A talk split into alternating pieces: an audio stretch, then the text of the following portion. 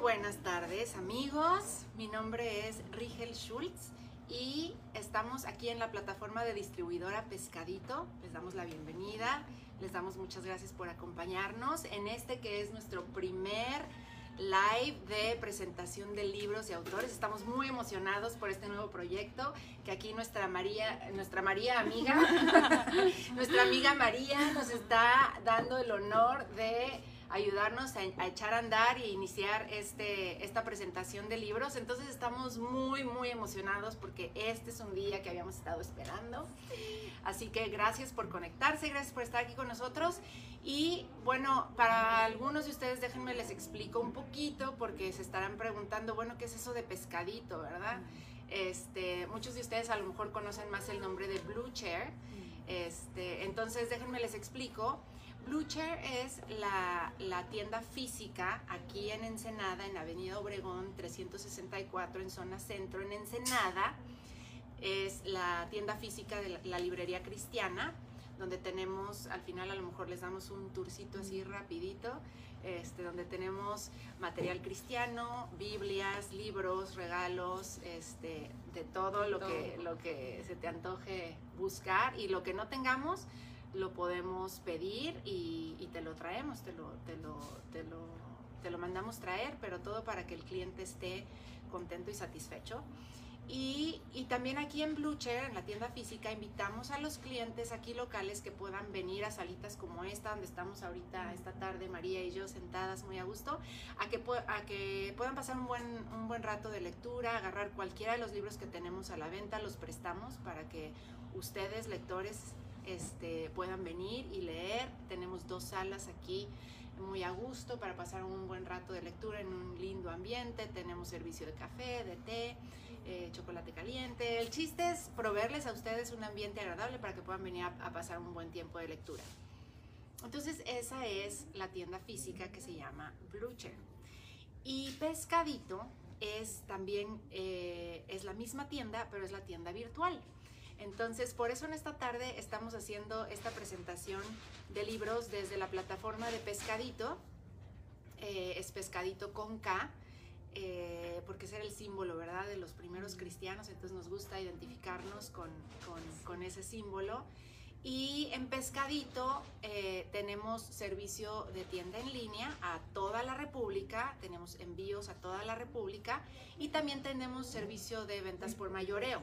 Si tú eres este, distribuidor, tienes una librería, eres pastor, tienes una congregación donde te gustaría tener material disponible para tu iglesia, eh, en Pescadito tenemos precio de mayoreo y igual enviamos a toda la República y nos complacemos en servirle al cliente como, como, se, le merece.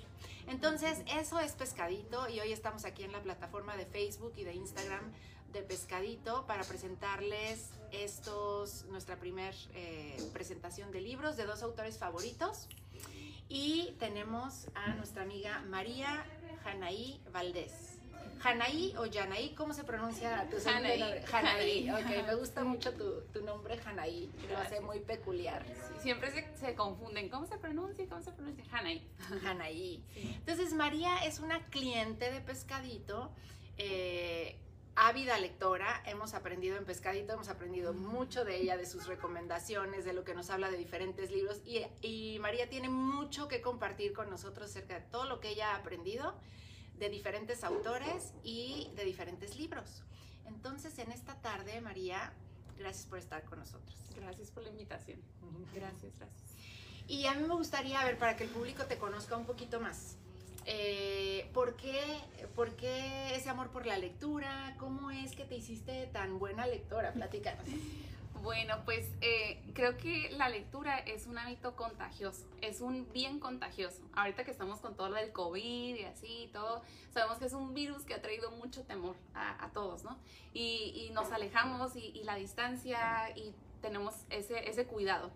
Pero la lectura e, es, es, un bien contagioso, se contagia. Y a mí, una de mis mejores amigas y hermana en Cristo, eh, me lo pegó Eh, cuando yo acepté a Cristo, pues gracias al Espíritu Santo empezó un hambre por su palabra. Principalmente fue por su palabra, esa hambre de leer, de leer, esa necesidad.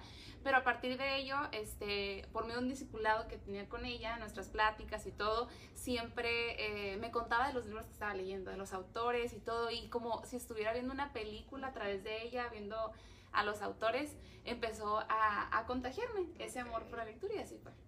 Entonces fuiste contagiada. Sí, fui contagiada. Y luego viniste a contagiarnos aquí en Pescadito, porque aunque vendemos literatura cristiana, este, yo no me considero una ávida lectora. Eh, leo poco, porque mi esposo me ha, me ha contagiado el amor a los libros. Tenemos que reconocer que como cultura mexicana, ¿verdad? Nos falta mucho el hábito de lectura. Y este, bueno, mi esposo es, de ascendencia americana y él desde que éramos novios me regalaba libros, libros que él había leído que sabía que me iban a gustar y ahí me empezó a contagiar.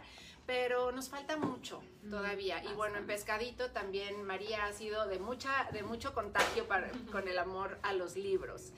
Este, cuéntanos un poquito de ti, María. ¿De dónde eres? ¿De aquí de Ensenada? ¿De dónde? Aquí soy ensenadense de corazón. Me encanta nuestra pequeña ciudad hermosa estoy aquí en Ensenada, pues estoy yendo a una iglesia em, evangélica, de aquí de Ensenada también, ya tengo 14, 14 años en el Señor, gracias a, Él.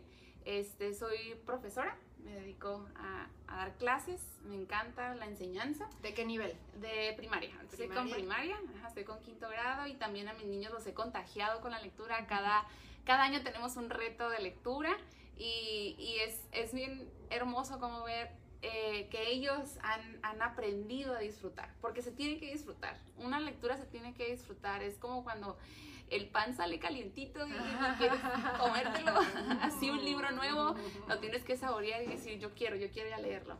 Y, y eso, es a lo que me dedico. A mí me consta que sus alumnos son contagiados por María, por sus campañas de lectura que hace ahí en la primaria y bueno, eso es algo que nosotros podemos ser contagiados y también contagiar a otros. Así que tomemos ese reto en esta tarde y bueno, los dejo con María que nos va a hablar de dos autores favoritos para mí, para muchos. En Pescadito los tenemos catalogados como autores favoritos, que es Charles Spurgeon y John Piper. Así que los dejo con María. Muchas gracias. Hola, pues muy buenas tardes a todos. Otra vez estoy muy agradecida con Blue Share y con Pescadito por esta hermosa invitación. Me encanta, me encanta, me encanta hablar de los libros y, los que me conocen saben que es algo que disfruto mucho. Y como les estaba compartiendo hace un momento, eh, el hábito a la lectura no surgió, no nací leyendo, todo lo contrario. Fui una persona que de niña batalló mucho al principio con, con la educación. Eh, irónicamente, gracias a Dios me permitió ahora ser maestra y tener un amor por la enseñanza, pero si no te gusta leer, si dices, no, eso no es para mí, yo no soy un buen lector, la verdad, no es lo mío, no, no, no te quedes con esa idea de ti, sino que ve más allá. Y estos dos autores que mencionaron son dos autores que me encantan, me encantan, me encantan. Uno de ellos, precisamente como mencionaba a una de mis mejores amigas, ella, ella fue a través de ella que yo lo conocí, ella lo mencionaba y este, empecé a investigar de este autor y me gustó mucho la literatura que, que ha escrito precisamente porque es muy sólido en, en la escritura. Y hay una frase que me gustaría mencionarles de este autor, que es Charles Spurgeon. Dice, visita muchos libros, pero vive en la escritura, vive en la Biblia. Y hay muchos creyentes que a veces podemos caer en el de, no, los libros son, este, son malos y te desenfocan de la escritura y, y de verdad los pueden hasta satanizar, así de, no leas ningún libro que, que no sea la Biblia. Y debemos de vivir en la escritura. Y bien lo decía este autor, dice, visita muy buenos libros, pero vive en la escritura. Nosotros debemos de vivir en la escritura porque a partir de ello vamos a poder identificar un alimento sólido en cualquiera de sus presentaciones, llámese un libro, una película, una canción, lo que te quieran ofrecer. Si no tienes un conocimiento sólido de la escritura, te vas a dejar engañar por cualquier este, comida chatarra, como yo lo llamo, ¿no? Así como hay alimentos que saben muy buenos a veces y son muy atractivos a nuestro paladar, pero son cero nutritivos, perdón. Eh, también en la literatura hay, hay alimentos este, literario que, que, no es muy saludable para nosotros y debemos ser cuidadosos con ello. Por eso Spurgeon nos invita a que tengamos esa base sólida siempre que es su palabra. Y para ello también eh, pensé en un versículo, un versículo de, de, un personaje que creo que muchos cristianos podemos admirar, amar y valorar, que es la vida del apóstol Pablo. Eh, él daba consejos a, las iglesias, a jóvenes, a los hermanos, y fue padre espiritual de, de Timoteo, un joven pastor. Y entre los consejos que Pablo le da a Timoteo, le dice en la primera carta, en el capítulo 4, del 13 al 16, le dice, entre tanto que llego, ocúpate en la lectura de las escrituras, la exhortación y la enseñanza. Y le está dando un consejo bien práctico. Dice, ocúpate de la lectura. Ahí está enfatizando, por supuesto, la escritura, la palabra de Dios, pero le está animando a que lea, le está animando a que lea, lea, lea porque es sumamente importante que como creyentes tengamos hábitos de lectura inicialmente eh, en su palabra y, lo voy a estar repitiendo durante este tiempo que estemos aquí, porque es lo que nos va a dar un conocimiento del Señor. Y, Pablo le dice esto, ¿no? Sabemos em, el antecedente, el testimonio del apóstol, que era un hombre respetado en aquel entonces, que era un hombre eh, religiosamente, intelectualmente, económicamente en una posición admirable en, su contexto. Y era un hombre que se la pasaba eh, estudiando, leyendo, era celoso de, su fe, de la ley. Y, y, eso no era, no, no, existían chips que te metían el conocimiento, ni, ni existen todavía, así que tenemos que esforzarnos por leer. Y este consejo que le da el de ocuparse en la lectura sigue vigente para cada creyente, sigue vigente para cada uno de nosotros. Eh, no importa cuántos años tengas en Cristo, no importa si naciste ayer o tienes 20 años, nuestra vida, nuestra ocupación de la lectura, de la escritura es para toda la vida, para toda la vida. Y, también muy buenos libros, como lo dice eh, Spurgeon, que podamos visitar muchos libros buenos. Y recuerdo uno de los libros que estaba leyendo de Spurgeon, él decía, si estás leyendo más este libro que la palabra, por favor, ve y tira este libro a la basura. O sea, vean cómo él tenía un respeto por la escritura y que ni un otro libro va a poder em, aportarnos, aportarnos salvación, sino solamente la escritura. Y él decía, si estás leyendo más esto, por favor, tíralo. Y, y la verdad, si no vamos a leer la Biblia, eh, mejor no leas nada más. Si no vas a estar leyendo la Biblia, si no tienes un equilibrio de, libros cristianos, aunque sean buenísimos, y la escritura, mejor no leas otros libros. Mejor enfócate en la escritura para que puedas principalmente reconocer lo que es sano y así poder ir alimentándote de, otros muy buenos autores. Y les voy a hablar un poquito de estos dos autores. Voy a iniciar con Spurgeon, que es el autor que es más eh, es viejito, ya no está con nosotros, está con el Señor. Este, él, eh, otro de las, de las em, frases que me gustaría mencionar de él es que él siempre nos estaba animando, como les digo, a, insistir eh, en la escritura. Y, perdón, antes de continuar, me gustaría hablarles un poquito de la anatomía perdón, de los libros. Eh, es, es, muy básica y, y, la verdad yo sé que a lo mejor muchos es como, ya sabemos qué es eso, ¿no? Pero igual para recordarlos, los libros se conforman por una portada, tienen una parte que se llama lomo, una contraportada, el índice, el prefacio, la introducción y otros datitos extras, ¿no? En, en la contraportada, en la parte de atrás, eh, viene información en, en algunos libros que es como un tráiler, cuando yo lo puedo ver así con las películas, te dan un tráiler de la película y te enganchan. Eh, los libros también en la parte trasera, en su contraportada, traen un tráiler de la película, traen datos importantes del autor, muy a veces muy superficiales, y te introducen al libro. Entonces, si te quieres enganchar de un libro, pues ve, ve al tráiler del libro, que es la contraportada. Y este, como les decía, nadie nace leyendo, sino que nos hacemos lectores. Y recuerda que la lectura es un, bien contagioso. Bueno, vamos a, empezar a hablar de, Spurgeon. Él es, data su, fecha de nacimiento de 1834 a 1892, ya, ya hace unos añitos atrás, ¿verdad? Eh, él fue un hombre autodidacta, fue un hombre que, que desde muy pequeño mostraba un interés por la escritura. Su familia fue una familia cristiana, sus abuelos, sus bisabuelos eran creyentes fervorosos. Me encanta cómo describe este libro. Este, este libro se llama Clásicos de la Fe, incluye dos, dos clásicos, ahorita más adelante los voy a mencionar. Y, menciona que sus bisabuelos eran, eran fervientes creyentes. Y eso me encanta porque está, está hablando de, la herencia que le dejaron y, cómo ahora es un legado espiritual para, para nosotros como creyentes. Y eh, él, cuando tenía cinco años, hay una anécdota en el libro, en este libro que les súper recomiendo, eh, menciona que cuando él tenía cinco años iba a la iglesia eh, como cualquier creyente que nace, como dicen por ahí, en la cuna cristiana, ¿verdad? Pero esto no genera arrepentimiento, pero nace en este, en este hogar cristiano. Y a los cinco años él tenía bien presente un amor por Cristo, aunque aún no era convertido, el Espíritu Santo ya estaba obrando en él. Y un creyente, un este, hermano de la iglesia estaba en un momento de flaqueza y se encontraba bebiendo y fumando con otro grupo de personas eh, en la calle. Y Spurgeon, a sus cinco años de edad, lo miró y lo exhortó, lo animó, le dijo, ¿qué haces aquí? ¿Por qué estás aquí? Le vamos a llamar Pedro a esta persona, no recuerdo el nombre, pero Pedro, ¿qué haces aquí?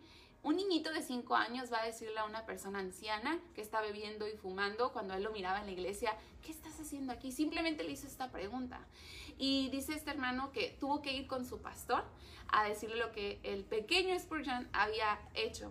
Y esas pequeñas y sinceras palabras que no cuadraban en el corazón de, de este pequeño este, predicador en el futuro impactaron la, la vida de este hermano y llevó a arrepentimiento, lo llevó a arrepentimiento y a regresar a, con todo y entregarse hasta el día de su muerte a Cristo y a su obra.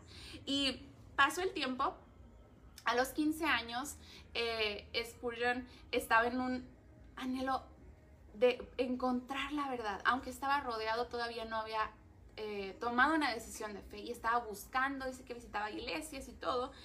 Y en una ocasión estaba muy nevado y llegó a una iglesia donde el predicador no pudo llegar por, por la intensa nieve que había y le tocó predicar a otra persona, a, a, otra persona que, que, menciona en el oficio que este tenía, no recuerdo si era ojalatero, pero no era un predicador, no tenía la experiencia, no era pastor, era un miembro de la iglesia, un creyente este, que, que, conocía la verdad del Evangelio. Y se paró y tomó el lugar de la predicación y a través de un pasaje muy sencillo eh, que, habla acerca de mirar, poner nuestra mira en Cristo, el Señor habla la vida de Spurgeon.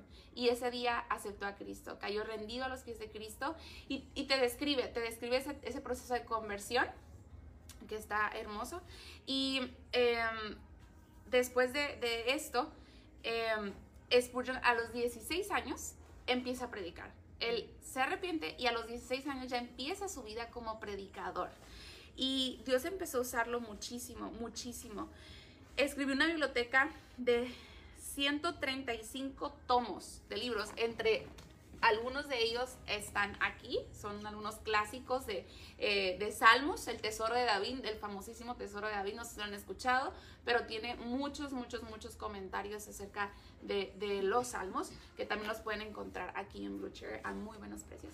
Y este, se, considera que en aquel entonces eh, él era un escritor que aportó de los mayores tesoros de, de la escritura, eh, libros cristianos, literatura cristiana en aquel entonces.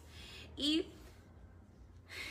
el Señor le daba crecimiento y le daba crecimiento y él decidió eh, iniciar un estudio formal y fue una entrevista a un instituto pero no sabían que él estaba ahí, se le olvidó, se le pasó el dato a, la recepcionista, decir que Spurgeon estaba ahí al director y el director se fue sin saber que él estaba ahí.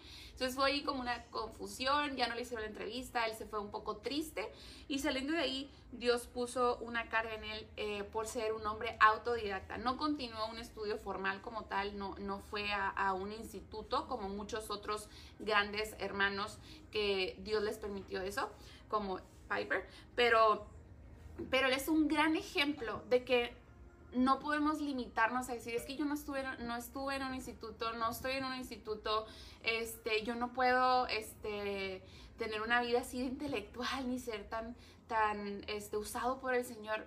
Por favor, hermanos, hermanas, no se limiten. Eh, el hermano sabía que, que no es cuestión de, de eh, títulos, sino el poder del Espíritu Santo. El, Espíritu Santo que mora en cada creyente, como lo dice Hechos 1.8, que recibimos poder cuando viene sobre nosotros. Y ese poder impulsó a Spurgeon a seguir eh, buscando, buscando, buscando y alimentándose día tras día en la escritura y en la oración, pero también en otros muy buenos libros. Y a través de eso no solamente recibir, sino producir muy buenos libros. Se le consideraba también como el príncipe de los predicadores. Era, el, eh, era conocido, es, es, conocido, lo conocemos como el príncipe de los, de los predicadores, admirado por sus predicaciones. Y, y no solamente eso, sino que también era el príncipe de rodillas.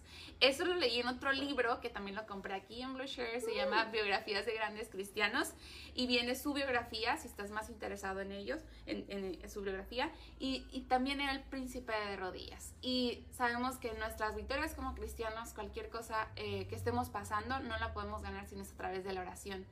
Y como dices también su palabra, que eh, no nos preocupemos por nada y que oremos por todo. Y esto lo entendía perfectamente el hermano y oraba por todo, por todo.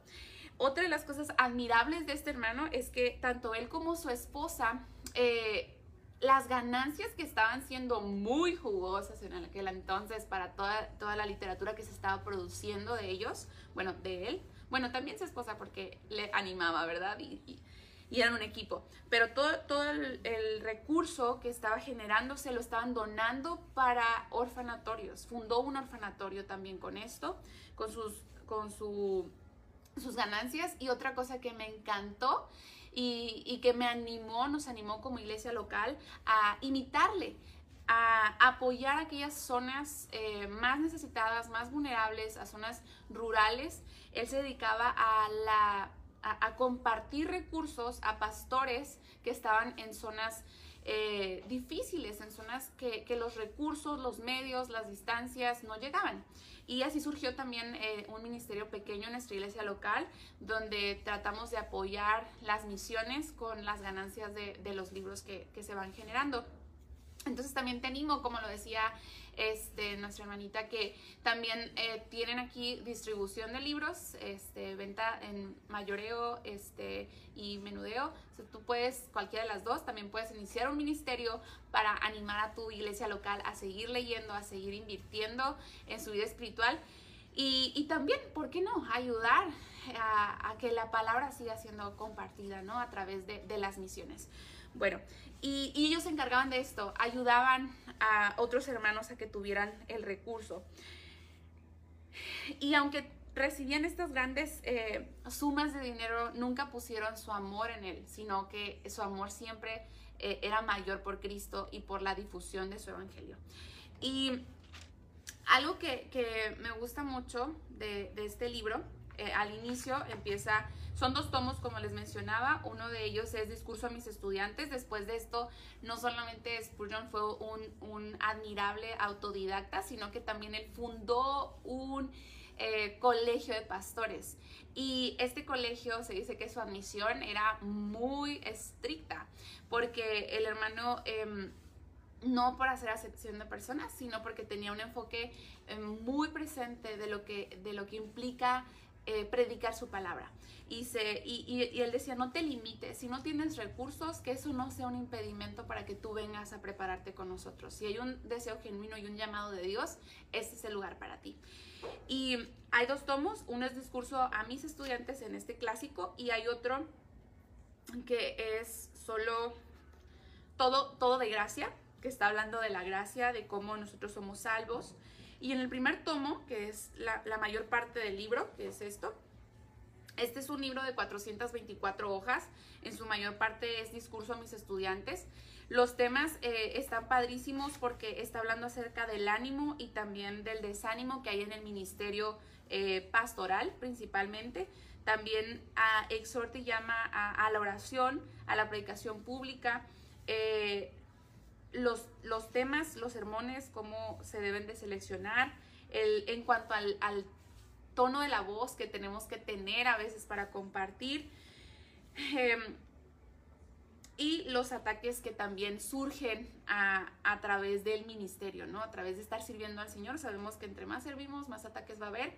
Entonces, este es un excelente libro que tú le puedes regalar a tu pastor, a, por ejemplo, ya se acerca el Día del Padre y la verdad, este libro se lo robé a mi papá para estos días de estarlo revisando porque yo se lo regalé en su cumpleaños el año pasado y es un excelente regalo. No hay mejor manera eh, que nosotros podamos invertir en otros que en su vida espiritual. Así que este es un excelente regalito para, para ti también. Te puedes dar ese regalo para crecer espiritualmente, para tu líder de jóvenes, para algún varón, está muy enfatizado al liderazgo. Y eso no quiere decir que tú no lo puedas leer, todo lo contrario, te va a llevar a entenderlos. A veces queremos echar sobre ellos toda la responsabilidad de la iglesia y hermanos, somos un cuerpo, somos iglesia. Y y esto está hermosísimo para entender, entenderles un poco en el ministerio y poder orar por ellos. Y si sabes de algún joven también que está como en esa chispa de, querer em, ejercitar sus dones y, ves que tiene el don de la enseñanza, por favor, hazle este regalo. Tú estás invirtiendo en lo eterno. Y él, él también mencionó eh, algo que me encantó que, como les decía, gracias a Dios me permite ejercer mi profesión, soy maestra y era un hombre que también era un maestro, porque Dios le dio ese don, pero también era un pedagogo, amaba la enseñanza y, y, el, pues el más grande maestro y el más grande pedagogo es nuestro Señor Jesucristo, es el gran maestro. Él enseñaba de una manera eh, tan práctica, tan sencilla, eh, cuando él estuvo aquí nos hablaba a través de parábolas, a través de, un lenguaje muy sencillo pero a la vez muy profundo y eso es lo que el Señor le permitió a Spurgeon también estar compartiendo a otros de un, lenguaje sencillo pero profundo. Y él, él empieza a hablar acerca del colegio de pastores y les voy a leer un, una pequeño, algo que me gustó mucho. Cuando él estaba con sus estudiantes, dice, yo estoy, yo estoy consciente de que ellos ya están están cansados, dice, al final de la semana me reúno con los estudiantes y los encuentro agotados a causa de sus estudios. Y creo que lo mejor es presentarme en mis lecciones lo más alegre e interesante que pueda. Ya ellos están hartos de los clásicos, las matemáticas y la divinidad, y solo están en condiciones de recibir algo que atraiga y mantenga su atención y encienda sus corazones. Y era un hombre que tenía ese equilibrio, ese amor también por que reconocía que el mucho estudio también es fatiga de la carne y también tenía ese gozo para compartir con sus estudiantes para estar consciente del cansancio que implica el, estudiar, ¿verdad?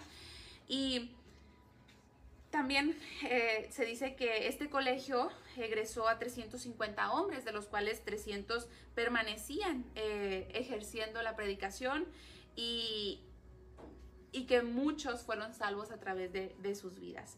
También ofrecían educación nocturna en, el colegio de pastores. Fue una, bendición tremenda eh, este colegio que el, que el, hermano pudo fundar. Y el siguiente tomo, que es Todo por Gracia, pues ahora sí que habla de la gracia, ¿no? Nos, nos da ese, ese refrescar de volver a considerar eh, el gran amor que el Señor ha tenido para con nosotros, cómo es tan importante como creyentes que estemos regresando a evangelizarnos de nuevo, ¿verdad? A evangelizarnos, a recordar dónde inició todo como cristianos, que fue ahí en el madero, eh, que Él dio su vida por nosotros.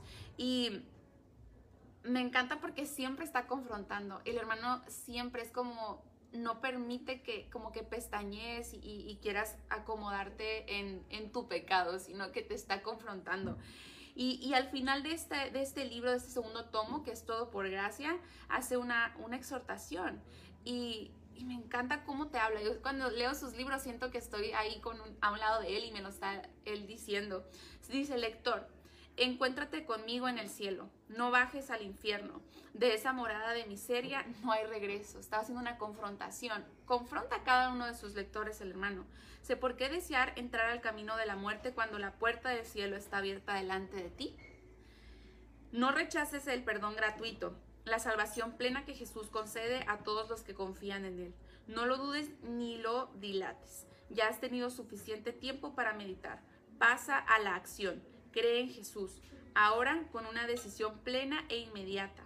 Toma palabras contigo y ven a tu Señor. Hoy, incluso hoy. Recuerda, oh alma, puede ser ahora o nunca para ti. Que sea ahora. Sería horrible que fuera nunca. Nuevamente te encargo, encuéntrate conmigo en el cielo. Estaba confrontando a la eternidad, lo que cada creyente todos los días debemos de hacer con cada persona que nosotros veamos que aún no ha aceptado a Cristo.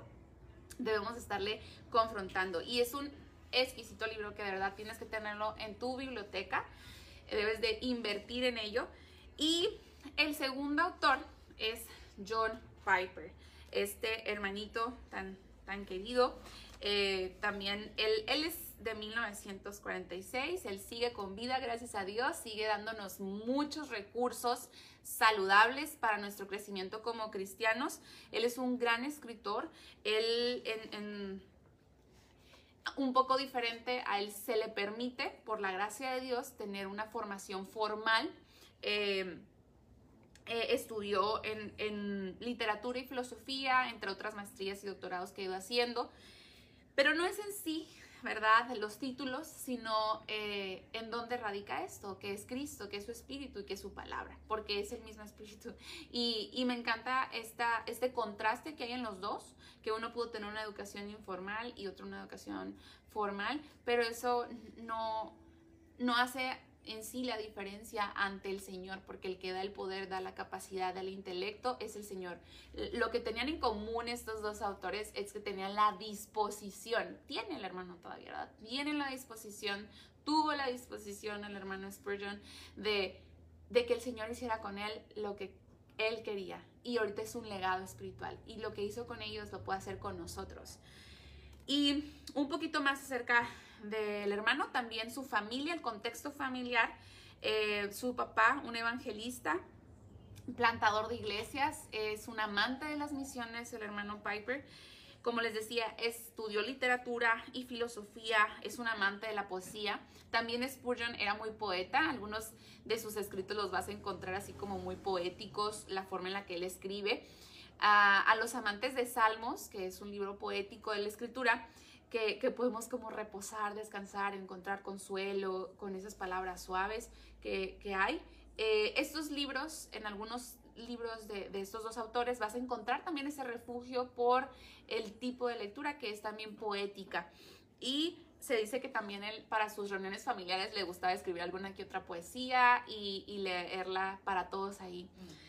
Y también estudió una maestría en divinidad y dos de sus grandes autores que influyeron en su vida, porque siempre va a haber alguien que el Señor va a poner que va a influir en tu vida, así como el Señor puso a Pablo para que influyera en la vida de Timoteo, de Tito y de otros hermanos.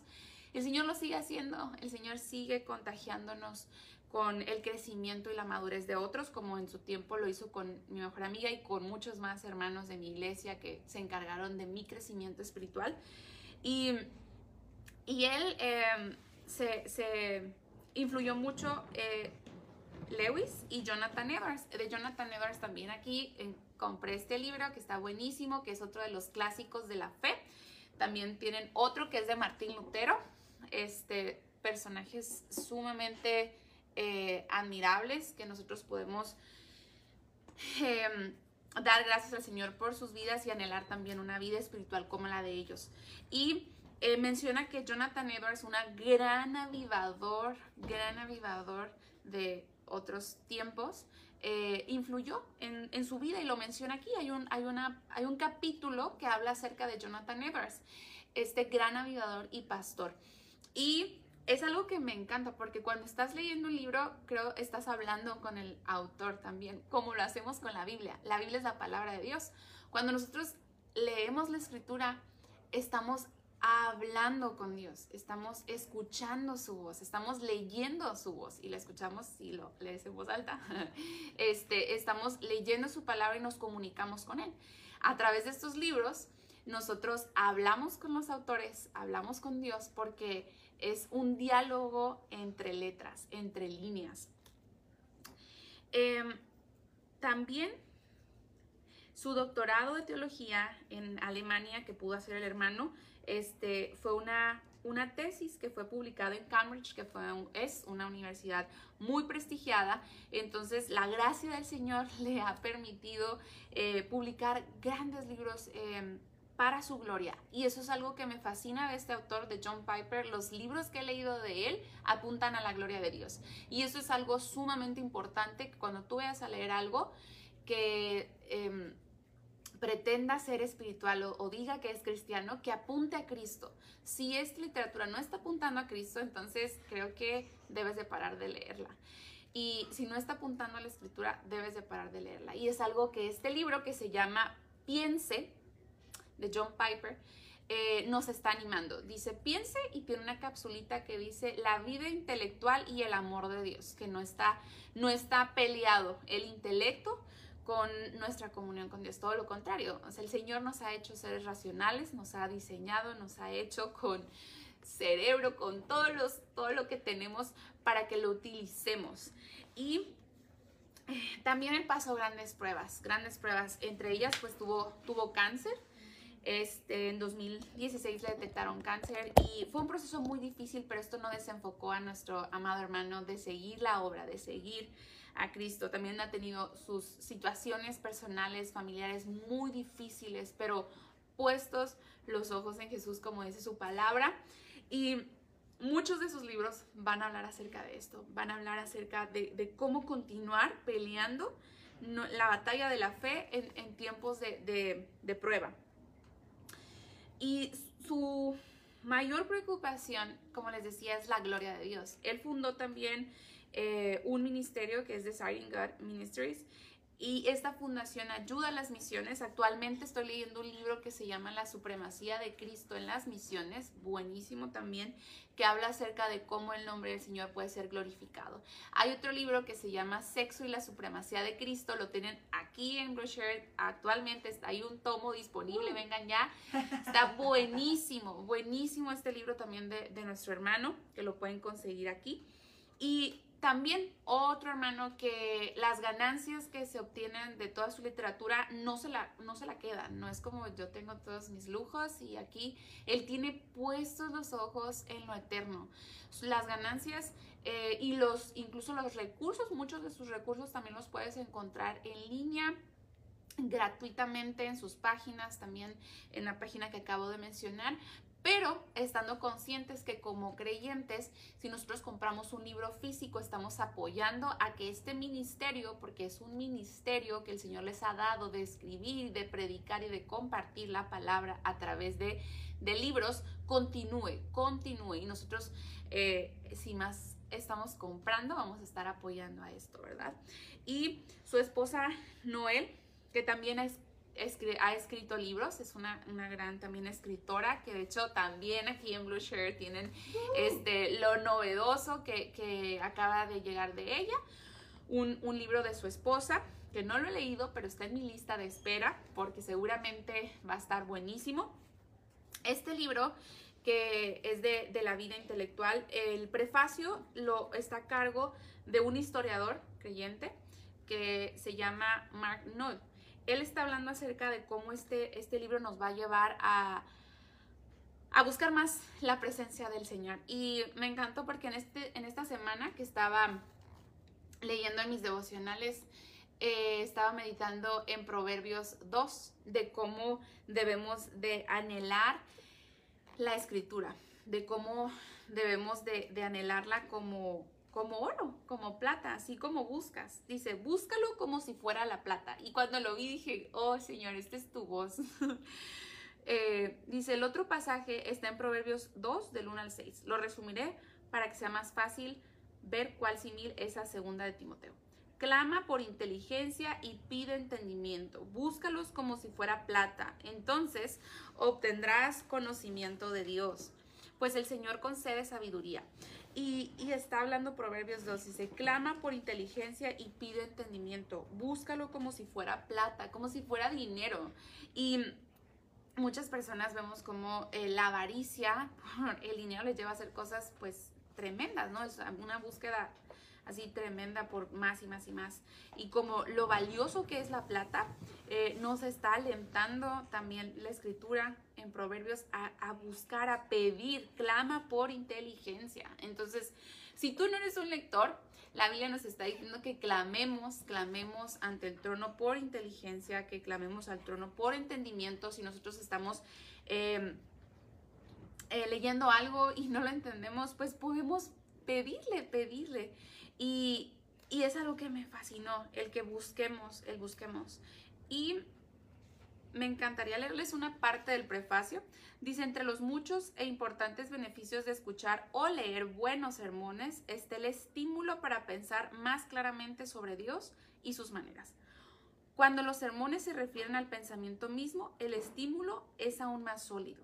Y está hablando acerca de la solidez de la escritura, de, los beneficios que hay cuando nosotros leemos libros que sean sólidos en la escritura. Y dice, ¿para quién es este libro? Dices, bueno, no, no me interesa, no, no, no me gusta esto, esto del intelecto. Y dice, ¿para quién es este libro? ¿Es para estudiantes? Sí, sí. Si usted está de acuerdo conmigo en que todos deberíamos ser estudiantes. El diccionario dice que estudiante, cualquier persona que estudia, investiga o examina atentamente. Entonces todos debemos de ser estudiantes, todos, no importa que no estés en una escuela formal, como lo hizo Spurgeon, que fue un estudiante autodidacta por su propia cuenta, buscaba los recursos para seguir creciendo espiritualmente e intelectualmente. Así nosotros también debemos seguir. Y dice, este libro es para todos aquellos que se consideran estudiantes, aquellos investigadores que quieran seguir creciendo en su vida espiritual. Eh, el, historiador que lo comenta también menciona la gran ayuda de un amigo muerto. Esto así como que me llamó la atención. La gran ayuda de un amigo muerto. La piedad de Edwards está hablando de Jonathan Edwards, uno de los hermanos que les mencionaba que animó y, estimuló al crecimiento de, de John Piper. Dice, continuó en la tradición evangelística, su teología continuó en el calvinismo académico, pero no hubo sucesores para su cosmovisión centrada en Dios eh, o su filosofía profundamente teológica. La desaparición de la perspectiva de Edwards en la historia cristiana estadounidense ha sido una tragedia. Y, es una tragedia, es algo muy triste como cristianos estamos desviándonos de, de, lo importante, desviándonos de aquello que va a producir en nosotros un crecimiento y nos va a preparar para toda buena obra, como lo dice la palabra de Dios. Como cristianos debemos estar presentes que todos tenemos dones, todos, todo creyente tiene dones y tienen que ser ejercitados en la vida de la iglesia. Siempre va a venir, Dios va a poner en tu trabajo, en tu familia, una persona necesitada de un consejo.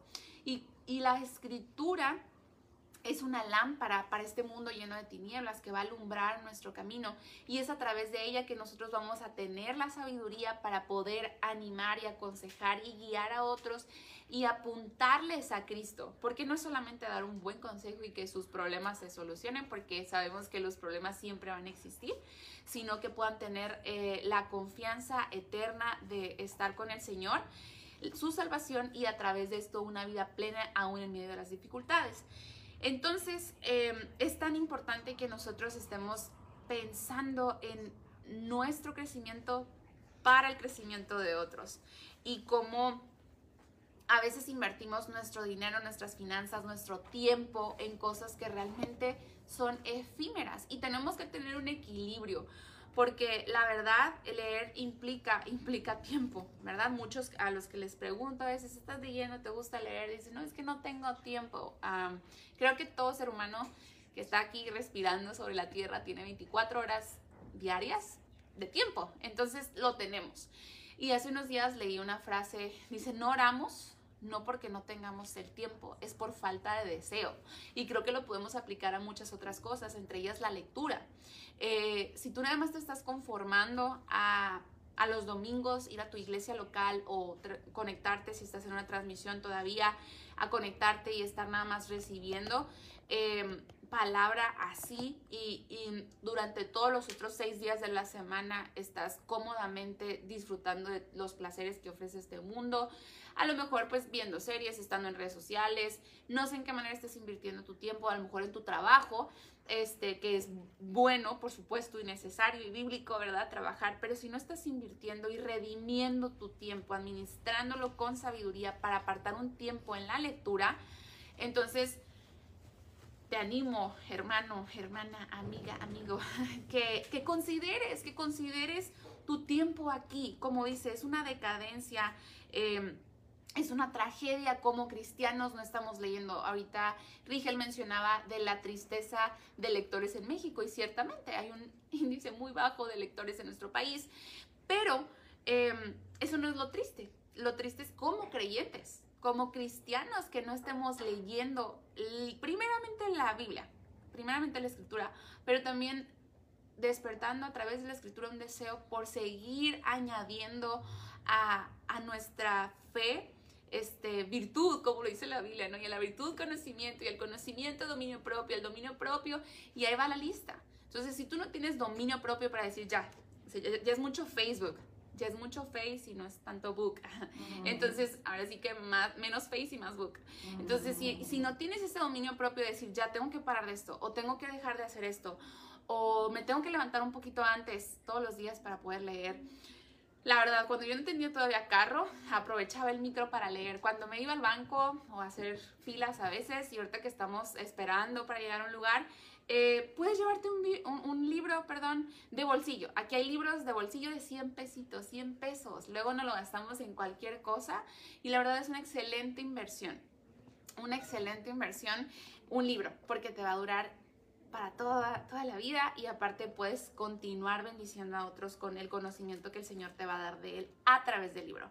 Entonces está hablando aquí el hermano de cómo es una tristeza como estos hermanos en su tiempo eh, dedicaban mucho tiempo a la escritura, dedicaban mucho tiempo a indagar, a leer y a través de esto pudo haber mucho fruto que ahora podemos disfrutar de, estos libros.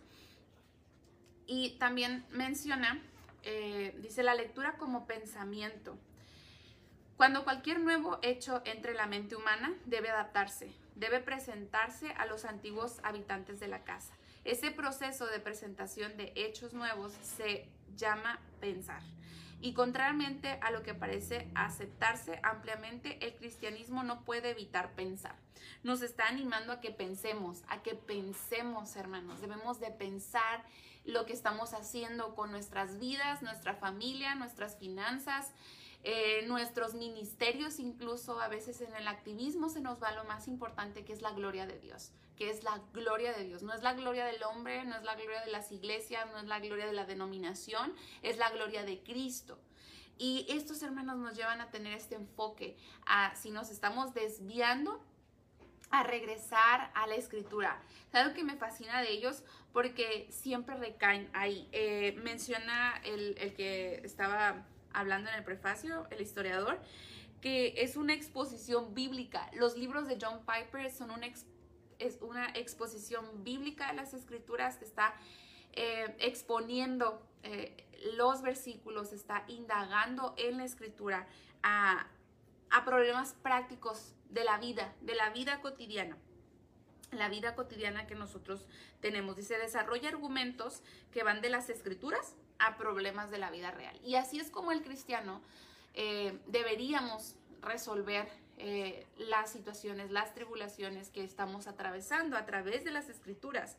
Que esas situaciones que vengan las argumentemos en la escritura. ¿Qué me dice Dios de esto? Y eso es lo que hace este hermano. Apunta la escritura, piensa, lee, busca.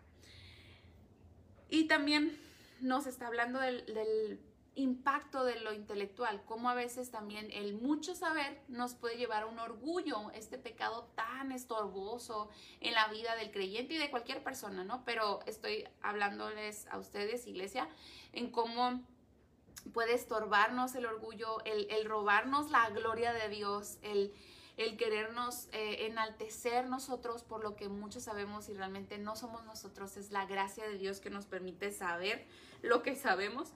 Y, y dice que tengamos precaución del orgullo intelectual. También está hablando del orgullo intelectual, así que también si conoces por ahí un orgulloso intelectual, también sería un buen regalo que tú puedas darle para que el Señor hable su vida a través de este libro, em, de cómo debemos de tener ese cuidado y llevar nuestros corazones en la oración, que el Señor esté cuidando nuestros pensamientos y nuestro corazón.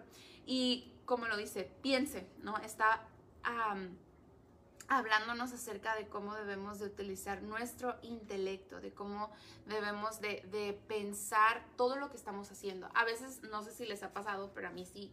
Eh, ya sé que estoy haciendo, no sé, cualquier cosa, a veces hasta nada, ¿no? Que si estoy lavando los trastes, que si estoy manejando, que si estoy... Nunca dejamos de pensar, siempre hay un pensamiento en nuestras mentes.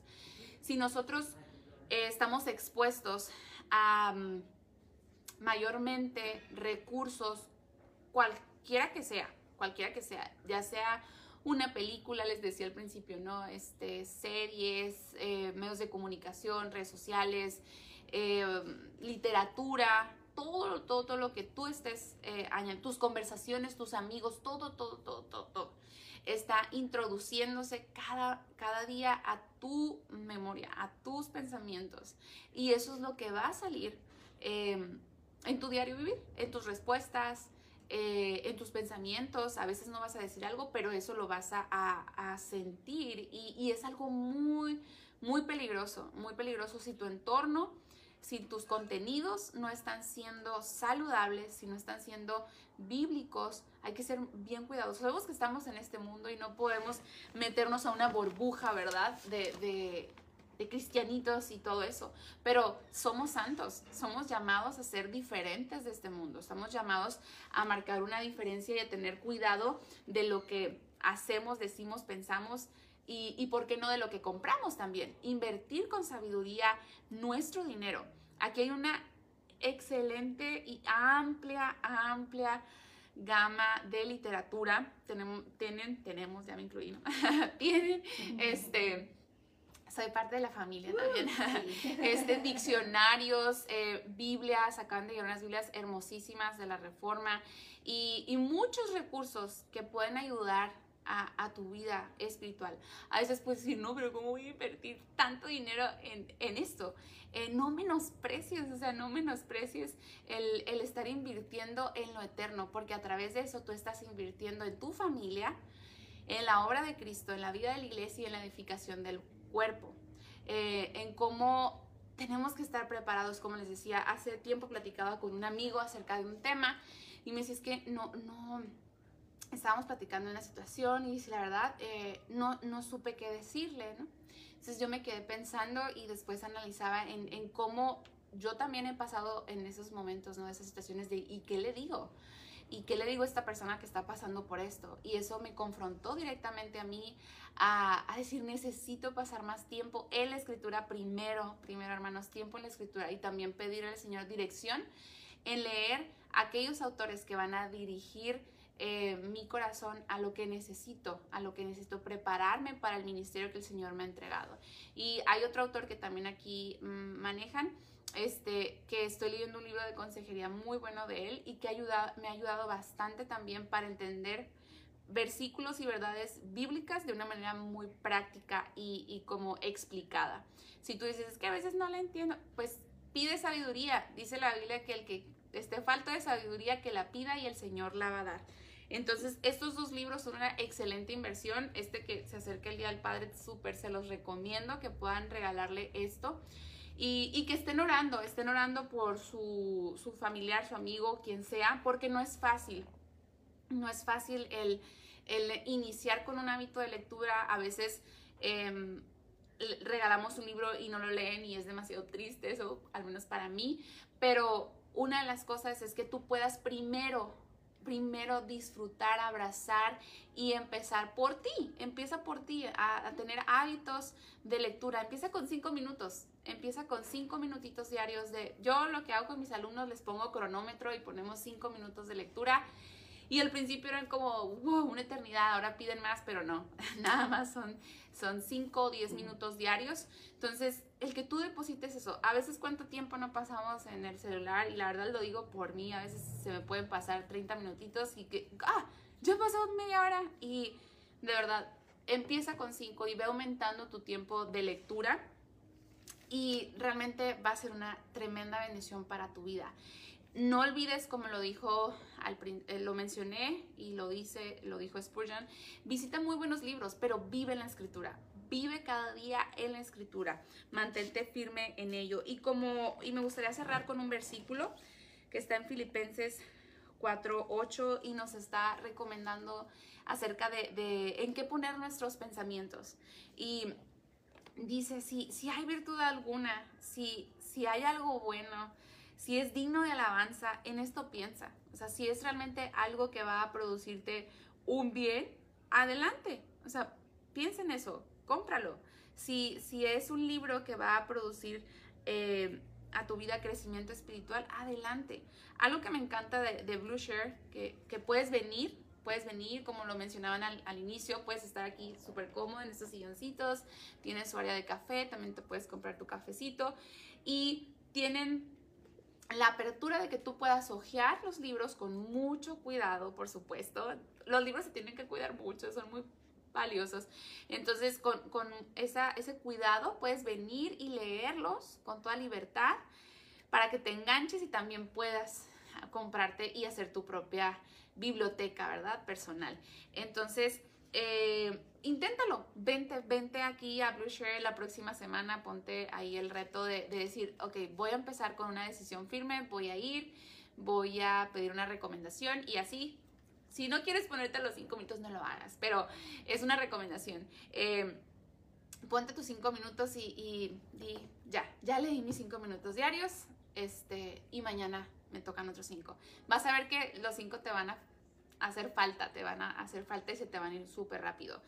Y hermanos, con eso los dejo. El, si es algo digno de alabanza, si tiene virtud, si es algo bueno para nosotros, para nuestro crecimiento espiritual, en eso hay que pensar. Y como lo dice el libro de John Piper, piense. Entonces, pensemos en todo aquello que nos va a llevar a un conocimiento más pleno y más profundo de Cristo y, y como lo, lo es cada obra del hermano John Piper, la gloria de Dios, la gloria de Cristo. Que el Señor les bendiga. Muchas gracias por acompañarnos. Gracias por la invitación también. Estoy muy, muy, muy agradecida.